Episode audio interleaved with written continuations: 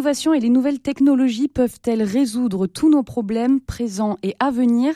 C'est la question que pose le courant de pensée des low-tech. Quelle alternative propose-t-il face à la course au high-tech? On en parle tout de suite avec notre invité. Comme une planète, RCF.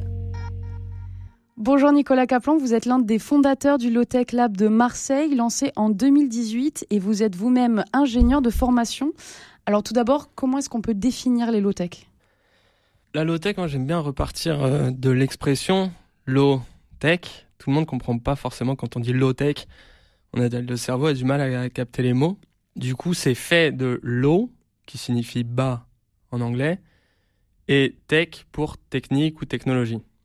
Donc low, de mon point de vue, c'est à traduire par abordable, qu'on va pouvoir saisir donc pour moi à échelle humaine. C'est-à-dire que ça va être local, réalisable par soi-même et abordable en termes de, de coûts et, euh, tech pour technologie dans l'aspect c'est un peu plus compliqué que de construire une étagère. C'est essayer de prendre quelques principes physiques ou techniques et essayer de les réfléchir par soi-même pour répondre à son propre besoin. Donc euh, dans la low-tech, il y a euh, plusieurs mots pour que ce soit une low-tech. Il faut que ce soit réalisable par soi-même, économique, accessible à tous, réparable, faible, euh, que ça ait un, faible impact écologique et euh, que ce soit une fabrication locale, souvent à partir de récup. Donc on va récupérer des matériaux plutôt que de les acheter. Alors quand on entend low-tech, on entend aussi bah, le high-tech, justement, euh, qui serait l'inverse dans la logique euh, du low-tech, qui nous promet donc euh, l'innovation, euh, la course à l'innovation, la course à la technologie complexe. La promesse de la high-tech, c'est la solution à tous nos problèmes. Avec plus de technologie, on répond à tous les maux de l'humanité. Selon les penseurs de la low-tech, c'est pas trop le cas. Pourquoi? Pour moi, c'est une réponse, mais c'est une réponse incapacitant l'individu. C'est-à-dire qu'on nous rend plus capables de répondre par nous-mêmes à nos propres besoins. On nous dit vous avez besoin de quelqu'un d'autre, vous avez besoin de moi. C'est ce que fait la publicité tout le temps. C'est enfin ce que je ferais si j'avais quelque chose à vous vendre. Je dirais vous avez besoin de moi pour être capable de faire ça. Tandis que la low-tech a, euh, a cette envie de rendre l'individu capable et de lui montrer. Alors il y a une pédagogie aussi un peu dans, la low-tech. Le, les low-tech labs font mais aussi ont ce devoir de transmettre et d'expliciter la low-tech. Le but, c'est qu'il y ait un partage. Et euh, donc, il y a tout cet aspect de, communication et de documentation des, des low-tech.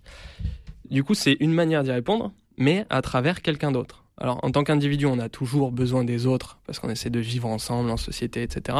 Mais il y a cette, euh, cette autonomie et qui est, une liberté et qui, fait partie du, sentiment de, de vivre euh, aussi, c'est d'être libre de faire soi-même quelque chose qui va répondre à un besoin directement. C'est quand même super.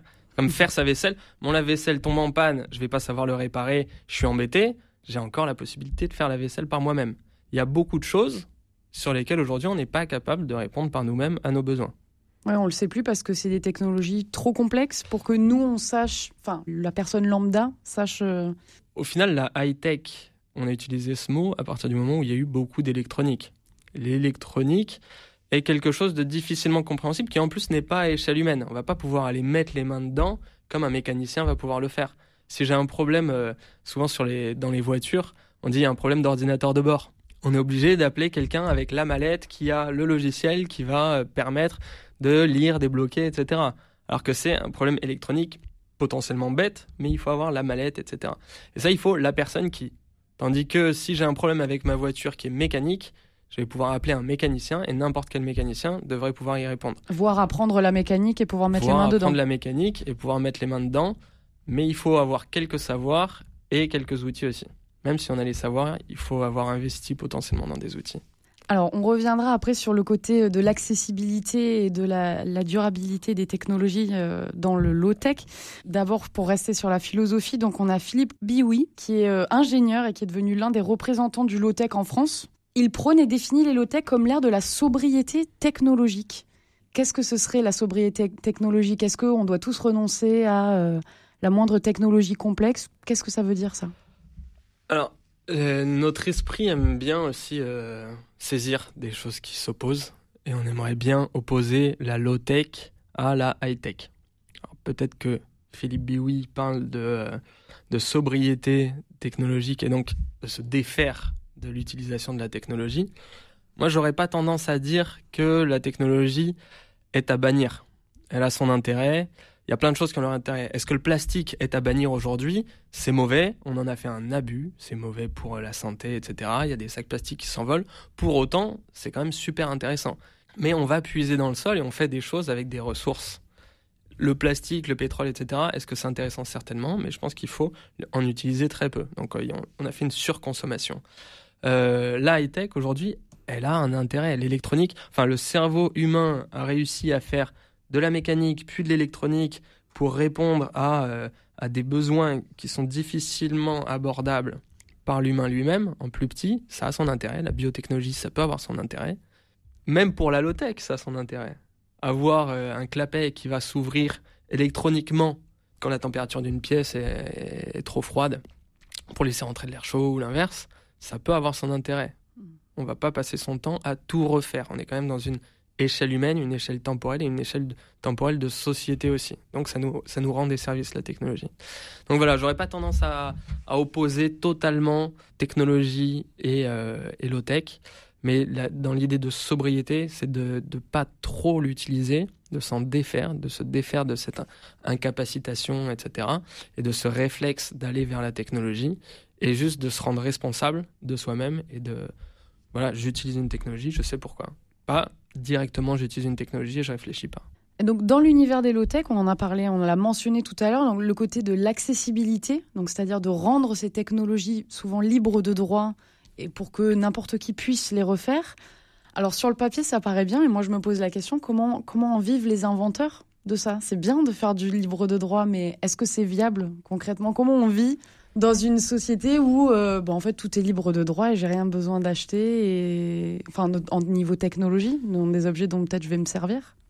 C'est une des problématiques euh, de la low-tech effectivement parce qu'il faut des savoirs quand même pour développer euh, une low-tech. Ça prend du temps. Il a fallu prendre du temps aussi pour acquérir ces savoirs. Et on essaie de le retransmettre et ça, ça pousse un peu l'utopie de pouvoir tout partager librement effectivement, les, choses évoluent très rapidement comme ça. C'est super d'échanger. Mais euh, en société, on a besoin que notre temps soit payé. En tout cas, nous permettre de faire des échanges qui nous permettent de vivre. Il y a aujourd'hui, moi je, réfléchissais à l'aspect low-tech parce que je me disais c'est dommage, j'arrive à faire de la low-tech, etc. Est-ce que ça vaut le coup de vendre une low-tech? D'un certain point de vue, non, parce que si je veux faire par exemple un rocket stove, stove signifie poêle, un poêle pour faire du, feu et de la chaleur en anglais. Et euh, roquette, c'est parce que ça fait un bruit de roquette quand ça tourne bien. C'est un poêle qui ronronne parce que ça y a un bon débit d'air et ça fait une flamme en continu. Donc c'est une low-tech euh, basique qui est assez facilement euh, réalisable par soi-même.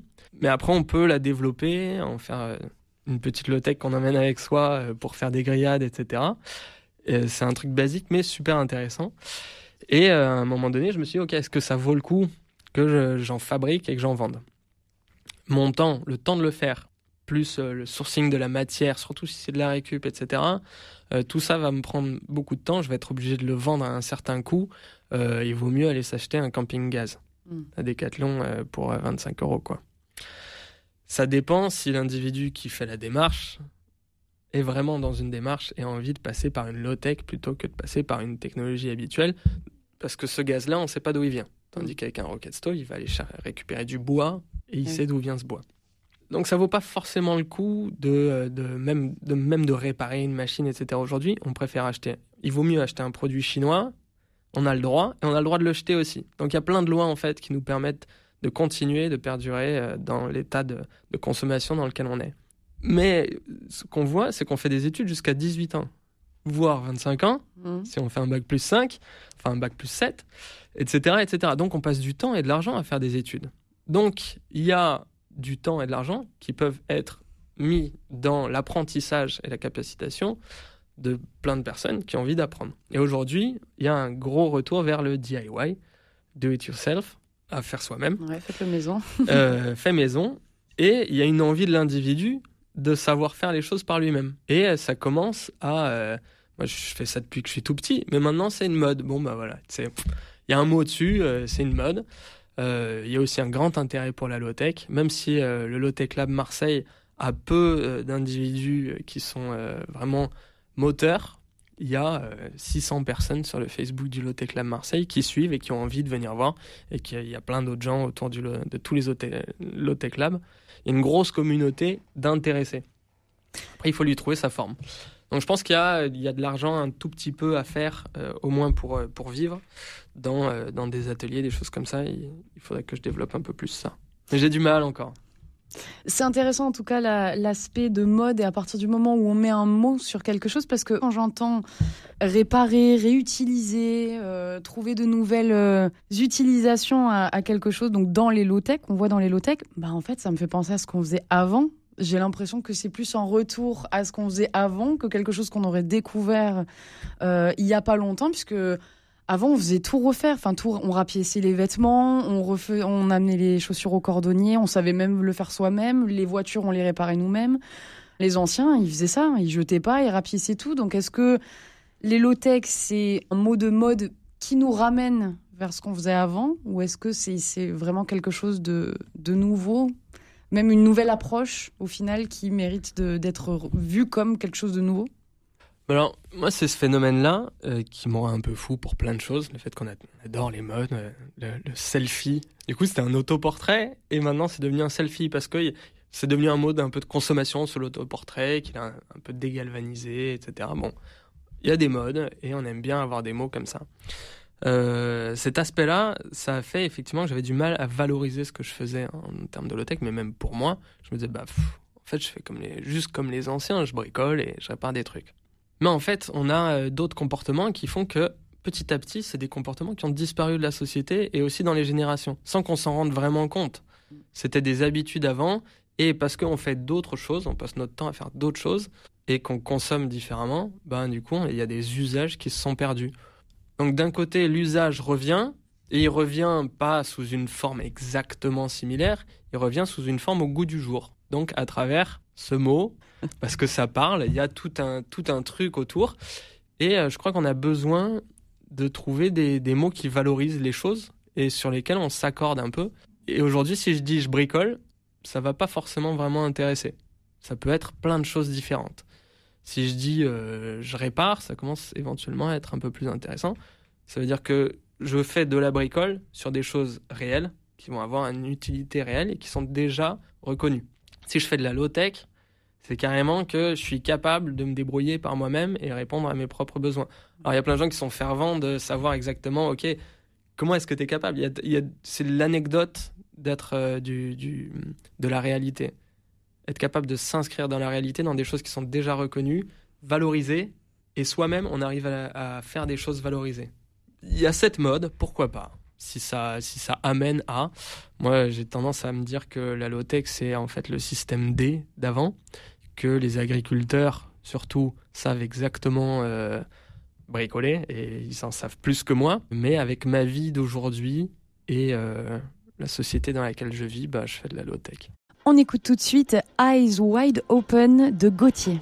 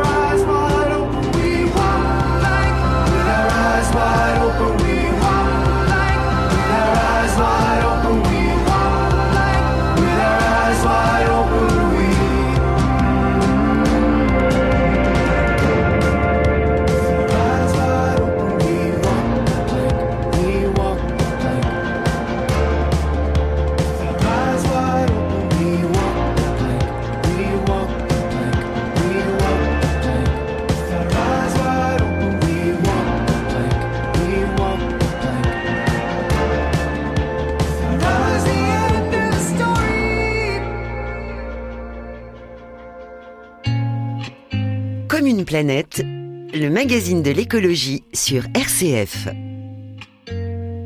Nous sommes toujours dans Comme une planète et nous parlons des low-tech, des technologies utiles, accessibles et durables, avec notre invité Nicolas Kaplan, le fondateur de l'antenne du Low-Tech Lab à Marseille. Dans la philosophie de ce mouvement, Quentin Mathéus du Low-Tech Lab France, qui est lui aussi ingénieur. Donc que se passe-t-il avec les étudiants ingénieurs? Euh, Parce qu'il y a vraiment que ça dans le mouvement du low-tech quand on regarde un peu. Il faut être cérébral et manuel en même temps. Il dit que les low-tech ne seraient pas des innovations audacieuses, mais des solutions courageuses. Alors qu'est-ce que ça veut dire ça? Je dirais déjà que je suis d'accord avec euh, cette idée-là. Il faut un tout petit peu la, décrypter euh, pour la saisir. C'est que innovation audacieuse, ça fait un peu French Tech, excusez-moi pour le mot, mais c'est c'est l'aspect très euh, galvaudé de c'est un truc ah, mis sur un piédestal et je suis pas capable. Et euh, il a fallu, euh, c'est vraiment des gens qui sont sortis de grandes études qui font ça. Et, et moi, qui ai du, du, mal à me valoriser peut-être en société, etc. Et je suis pas capable? C'est réservé à d'autres gens. L'audace et tout, je suis pas audacieux. moi, tout ce que je fais, c'est que je bricole dans mon garage. Et ben, c'est déjà Super. Du coup, c'est quoi après? C'est pas une innovation? Donc, ce serait des solutions courageuses. Voilà, c'est une solution courageuse. C'est juste, j'ai trouvé une solution pour moi. Déjà, j'ai eu le courage de faire face aux problèmes, peut-être? Alors, souvent, les gens qui le font euh, ne vont pas forcément estimer que c'est du courage. C'est juste qu'ils vont avoir un, problème. La low-tech, c'est surtout dans le besoin. En fait, dans un besoin, il y a une énergie qui est dégagée qui fait que ben, on va répondre à ce besoin. Si c'est vraiment un besoin. Si c'est un caprice. Euh, j'ai envie d'aller manger du chocolat, je vais peut-être pas me lever de ma chaise pour aller chercher du chocolat. Quoique, ça, c'est de la notion de, Je peux avoir des choses qui génèrent ça à l'intérieur de moi. Mais si c'est un besoin, si j'ai froid, et que demain j'aurai froid encore, et qu'après-demain j'aurai froid encore, bah, je vais commencer à essayer vraiment de trouver une, une mm. solution. Et du coup, là où est le courage, c'est aussi de le montrer aux autres. Et de dire, ouais, c'est regardez mon truc cool, je l'utilise pour moi et de se confronter au regard des autres dans ce qu'on a fait. Et après de le documenter, de le partager. Voilà. Alors vous-même, Nicolas Caplan, vous êtes euh, ingénieur de formation. Qu'est-ce qui a fait que vous n'avez peut-être pas suivi la voie à, laquelle on aurait pu s'attendre, c'est-à-dire, je sais pas, rentrer dans une grande entreprise, les ingénieurs français sont très demandés, et vous vous êtes tourné, comme tous ceux dans le low-tech qui sont ingénieurs, bah, vers ce, ce courant de pensée. Qu'est-ce qui vous a attiré là-dedans? Alors déjà, qu'est-ce qui a fait que j'ai fait de la low-tech, accepté le mot, etc. C'est que j'ai un ami qui sort de la même école d'ingénieur que moi, qui est les arts et métiers, qui m'a dit Nico, est-ce que ça te dit de monter un low-tech lab avec moi? Ok, c'est quoi un low-tech lab? C'est quoi? Ok, je comprends l'aspect lab, fab lab et tout, c'est devenu à la mode aussi. Low-tech, qu'est-ce que c'est? Je connaissais pas. Il me dit, bah c'est ça, il m'explique un peu euh, ce dont on a parlé. Je me dis, ok, ça représente à ce moment-là le mieux, ce que je fais naturellement dans ma vie, ce qui me prend du temps, euh, même gratuit, euh, dans ma tête et dans mes mains. Donc j'accepte d'y allouer du temps. C'est comme ça que, que je me suis mis dans le projet. Et au final, qu'on s'est mis dans le projet à quatre ingénieurs à la base euh, pour créer le Lotech Lab Marseille. Qu'est-ce qui fait que j'ai pas suivi les rails? C'est aussi certainement les raisons pour lesquelles je suis devenu ingénieur. Mon but à la base n'était pas d'aller travailler pour l'industrie. Mon but était d'être ingénieur des arts et métiers, parce que je trouvais l'école géniale et je voulais faire que ça. Parce que je sentais que déjà dans le mot art et métier, on n'entend pas euh, ingénieur derrière un ordinateur, quoi. On entend le, savoir-faire, etc. En plus, la créativité aussi dans le dans ce qu'on fait. Il y a quelque chose. J'habite mm. à Aix-en-Provence. On passe devant les arts et métiers d'Aix-en-Provence. C'est beau. Il y a un truc historique, etc. Il y a une tradition. Donc déjà, voilà. Je voulais pas forcément être ingénieur. Après, j'avais des facilités euh, mécaniques. Euh, logique, etc. Donc je me suis dit, ok, bah, si ça c'est valorisé par le monde dans lequel on est, ok, je le fais. En plus, derrière, j'ai un père qui lui aussi a été ingénieur, qui a fait un peu le même type d'études, mais qui a bifurqué, qui a fait euh, d'autres choses. Et euh, j'ai fait aussi un peu ces autres choses. Et ça, c'est encore il y a un aspect psychologique du développement personnel qui faisait que j'avais besoin de pouvoir rentrer en communication avec mon père. On, on, rentre dans une école, on rentre dans une case à un moment donné, parce qu'à ce moment-là, il y a ce format-là. On rentre dans le format pour obtenir tous les savoirs de cette formation. Et après, on en fait ce qu'on en veut. On n'est pas obligé, dans notre euh, civilisation, ce qui est valorisé, c'est d'aller travailler pour l'industrie aujourd'hui, les usines, etc. Et je pourrais très bien faire de la maintenance, et pourquoi pas, si ça fonctionne avec mes valeurs. Aujourd'hui, mes valeurs, elles se retrouvent beaucoup plus dans la low-tech que dans euh, la reproduction, les usines, la consommation, etc. Bah D'ailleurs, je, je, crois, donc, euh, selon vous, créer, fabriquer et tout l'esprit des low-tech, c'est presque quelque chose d'existentiel, une démarche qui serait euh, philosophique mais aussi existentielle? Bah, C'est ce que euh, je découvre à travers mes, mes, réflexions personnelles. Je réfléchis beaucoup à tous nos fonctionnements de société, le pourquoi de la low-tech, pourquoi c'est une, une mode, pourquoi ça marche bien en ce moment, pourquoi le DIY, etc. Un écrivain, philosophe penseur, etc., qui s'appelle Matthew Crawford, qui a écrit euh, L'éloge du carburateur. En fait, il reprend l'idée que les, les cols blancs se sont éloignés des cols bleus. Les cols bleus, c'est euh, vraiment les techniciens, ouvriers, etc. Et euh, les, les, cols blancs, c'est les ingénieurs qui vont aller dans leur bureau et qui vont plus savoir au final comment ça se passe en bas. Alors là, notamment, l'école des l'école que j'ai faite, on va pas reciter, fait bien le lien avec ça. Donc ça fait sens pour moi. Et lui, il dit qu'en fait, c'est dommage qu'il y ait eu cette distance qui soit mise, parce que aujourd'hui, il y a euh, une non-réalisation de soi-même par le fait de faire que des choses molles, quoi, qu'on n'arrive pas à toucher, et qui vont être euh, intangibles, alors que lui-même a fait ce, chemin d'aller de la pensée, du tout réfléchi, euh, vers la mécanique, retourner vers la mécanique. Et il y a cette idée de d'accomplissement de soi à travers le, ce, rapport à la matière, qui est aussi euh, travaillé en philosophie. Je vais un peu plus loin, mais il y a ce lien entre l'aspect matériel et spirituel qui se fait dans euh, l'interaction de l'homme avec son environnement et la capacité à, le génie créateur, faire exister quelque chose. Voilà, c'est un peu comme si j'étais Dieu de Malotech, quoi.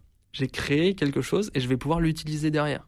Et ça me, ouais, ça me donne toute ma, toute ma dimension humaine euh, euh, est, libre et euh, responsable, etc. Et donc en pleine capacité, pour revenir à ce qu'on disait tout à l'heure, de je le fais moi-même, je ne délègue pas, ou j'essaye de moins déléguer, donc je suis plus en capacité de d'interagir avec l'environnement. Je suis plus en dépendance, mais après je veux pas non plus promouvoir l'idée qu'il faut pouvoir tout faire soi-même. Moi j'ai voulu le faire, mais voilà, c'est un choix, ça reste, ça devient un choix personnel, quoi, volontaire, que d'être en relation avec l'autre. On n'est pas en dépendance.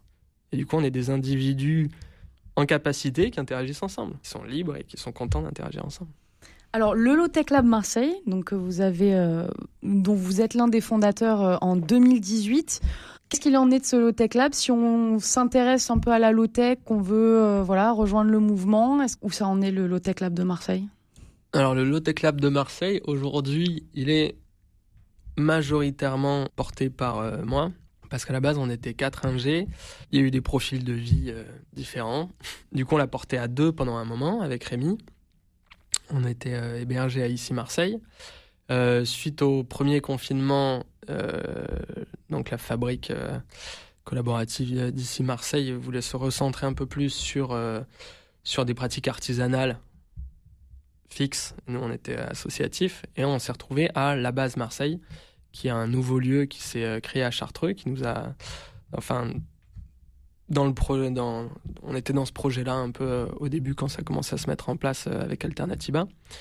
Et donc ils ont accepté de nous héberger, donc on est là-bas pour l'instant. Et tous les confinements ont fait que ça a été compliqué de mettre une grosse énergie là-dedans.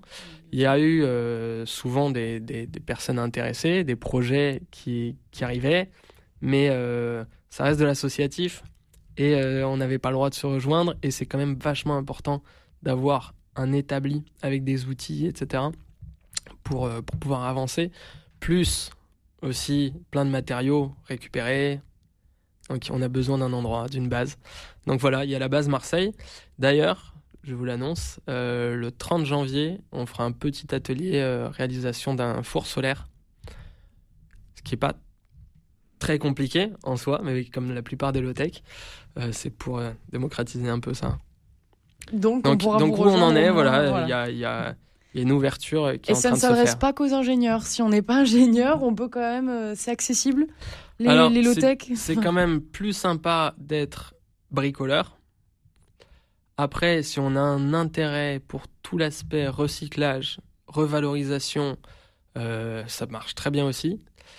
Et si on n'a pas forcément encore tous ces savoirs, mais un appétit pour les valeurs de la low-tech, euh, bah, il y a comme dans n'importe quel développement de projet, besoin de personnes qui sont capables de faire de la communication, de faire de la photographie, des vidéos, euh, plein de choses en fait. Il y a besoin de, tout le monde autour de ces valeurs-là. Et euh, puis voilà, les personnes qui ont envie de mettre du temps dedans, quoi. Ce sera le mot de la fin. Merci Nicolas Kaplan d'être venu nous présenter la philosophie du low-tech et le low-tech lab de Marseille. Donc rendez-vous le 30 janvier pour construire un four solaire pour ceux qui s'y intéressent. Vous pouvez réécouter et partager cette émission sur rcf.fr.